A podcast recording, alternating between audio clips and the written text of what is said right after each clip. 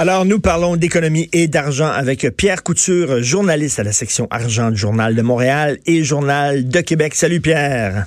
Salut Richard. Alors, euh, est-ce qu'on va voir la lumière au bout du tunnel pour Bombardier? Parce que ça fait longtemps qu'ils tirent le diable par la queue. Ça fait longtemps qu'on met des millions dans cette entreprise-là. À un moment donné, ça va-tu finir par vivre tout seul, sans respirateur ben, artificiel?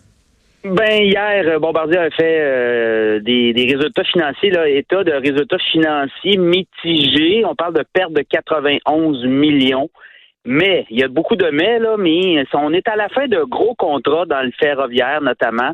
Et, et là, ce que Bombardier dit, ce que les analystes financiers voient, c'est que le trimestre actuel, le dernier, le quatrième trimestre de l'année, va être très payant. On parle de 1,6 milliard de liquidité en vue, parce que là, on va commencer à livrer, commencer à se faire payer.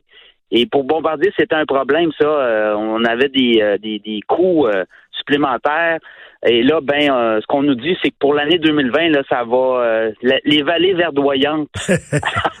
Rien de moins. Alors, écoute, ça va se replacer, je pense. Et c'était dans le plan de match d'Alain Alain Bellemare, le grand PDG, le quand il était embauché, lui, il est arrivé chez Bombardier comme un sauveur.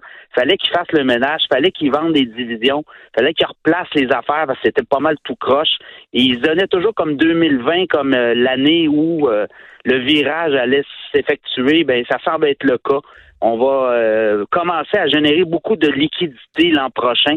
Et ça, ça va faire du bien. Les analystes pensent que le titre va remonter le titre qui, qui euh, vivote là, depuis un certain temps. À Écoute, là, attends minute, ça veut dire qu'on va pouvoir enlever les deux petits trous, là, les deux petits trous d'appoint, euh, puis ils vont pouvoir rouler en vélo tout seul, là, sans les deux petits trous? Oui. Oh, non, non, là, là je pense qu'on va pouvoir se replacer. Et euh, on dit même que l'an prochain, tu te souviens, la Caisse de dépôt avait acheté 30% de la division train pour aider euh, Bombardier à passer au travers. Ben, l'an prochain, il y aura assez d'argent même pour racheter la part de la Caisse. La Caisse a fait beaucoup d'argent là-dedans. C'est ah un placement très rentable. Oh oui, non, parce que c'est un placement privé, hein, si on veut. Ils ont acheté 30% de la division ferroviaire et Bombardier, versait un dividende. Euh, la Caisse euh, a fait beaucoup d'argent avec ça et devrait en faire parce que la participation va remonter aussi. Alors, euh, donc, donc, donc écoute, c'était pas une si mauvaise affaire que ça d'investir dans Bombardier finalement? Mais pour la caisse, non. Dans le cas de la C-Series, ça, c'est le gouvernement du Québec. Euh, la C-Series, bon, a été vendue, en fait, Airbus est arrivé pour euh, zéro, mais là, Airbus a commencé à investir. On investit dans des usines euh, en Alabama, notamment, pour produire des avions. La valeur de la C-Series remonte. Ça fait que notre milliard pourrait peut-être valoir un petit peu plus lorsque Airbus pourra racheter cette participation-là au gouvernement du Québec. Alors, euh, c'est mhm. pas c'est pas noir, là. C'est pas noir. Il, s'est écrit beaucoup de choses et il y a eu un mhm. passage très turbulent, là. Mais pour Bombardier, là, semble-t-il que ça s'éclaircit. Le ciel s'éclaircit. Bon, enfin, au moins. Écoute, euh, Molson Coors qui va, un, changer de nom, puis qui va diversifier euh, sa production. Ça sera plus rien que de la bière, là. Oui, ben c'est tout un virage. Là, ça a été annoncé avant hier, puis euh, même encore là aujourd'hui, les analystes reviennent là-dessus. Euh, écoute, Molson Coors, qui est de la bonne bière, la bonne Coors Light et tout, là, bon, ben, on prend un virage, on va vendre du café, on va vendre du vin, on veut, on veut se lancer dans les boissons au cannabis avec Exo, ils ont un partenariat. On va produire d'ici un mois et demi, deux mois, on va produire au Canada des produits à base de, de cannabis. Quand, quand, tu, quand tu bois, quand, quand, tu, quand tu te saoules avec euh, de l'alcool au cannabis, t'es-tu gelé ou t'es sous? Ben, il n'y a pas d'alcool. Il n'y a pas d'alcool, en fait, là. C'est, rien, t'es, donc, t'es gelé. C'est du CBD qu'ils appellent, là, notamment, là. Alors, t'es gelé. T'es moindrement, c'est comme si tu buvais euh, une bière, euh, mais au lieu de l'effet d'alcool, ben, c'est l'effet du cannabis. T'es, pas chaud, t'es gelé, c'est une autre température. Mais tu sais, contrairement à l'alcool, là, euh, quand, quand tu fumes ou quand tu prends des, des, des types de, de, de, de, boissons comme ça, le pire qui peut arriver, c'est que tu t'endors. Hein? C'est c'est mhm. ça, là, le pire du cannabis. Alors que l'alcool, euh, ça peut aller loin. Là. Tu peux tomber dans un coma, puis ben tu peux... Euh, alors que, tu sais, euh, on fait des belles pubs pour promouvoir la, consommation de l'alcool au Québec, notamment la SAQ est très forte euh, et euh, les effets sont beaucoup plus violents. Les effets de l'alcool sur ton corps sont beaucoup plus ben, violents. Mais ben écoute, des, des, gens qui sont sous puis qui se battent parce qu'ils sont sous, quand t'es gelé, tu te bats pas ben ben, là. Non, non, non, t'as pas le goût. T'es écrasé sur le sofa pas mal, tu manges des Doritos.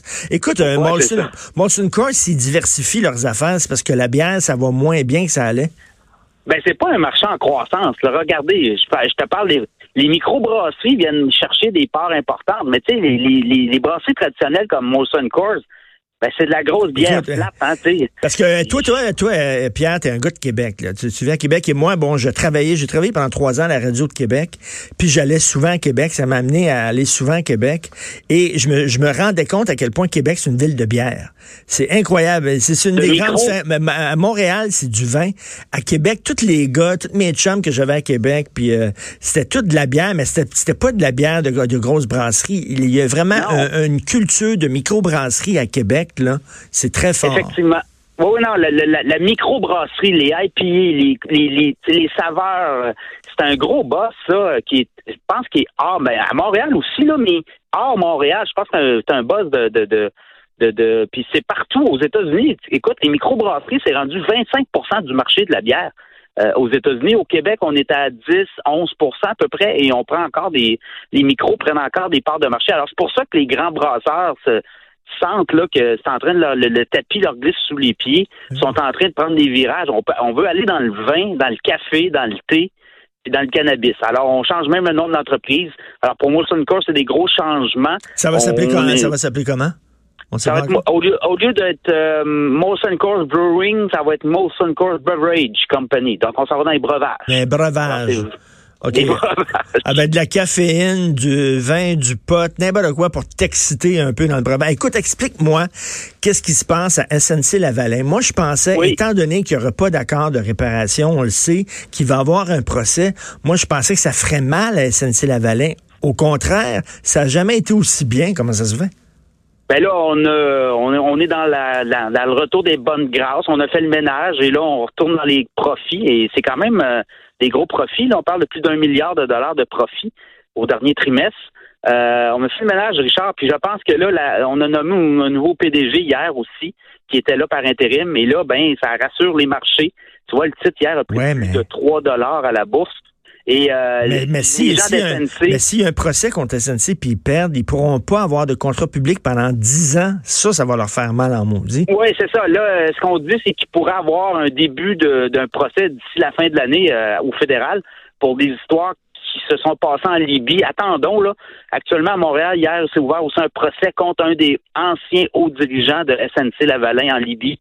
Euh, bon, là, c'est les arguments de la couronne, mais attendons, hein, tout peut euh, se produire là-dedans. Là, on, ça peut déraper aussi pour la couronne. parce on se rappelle qu'on a fait venir le fils de Kadhafi à Montréal. On lui a payé des prostituées.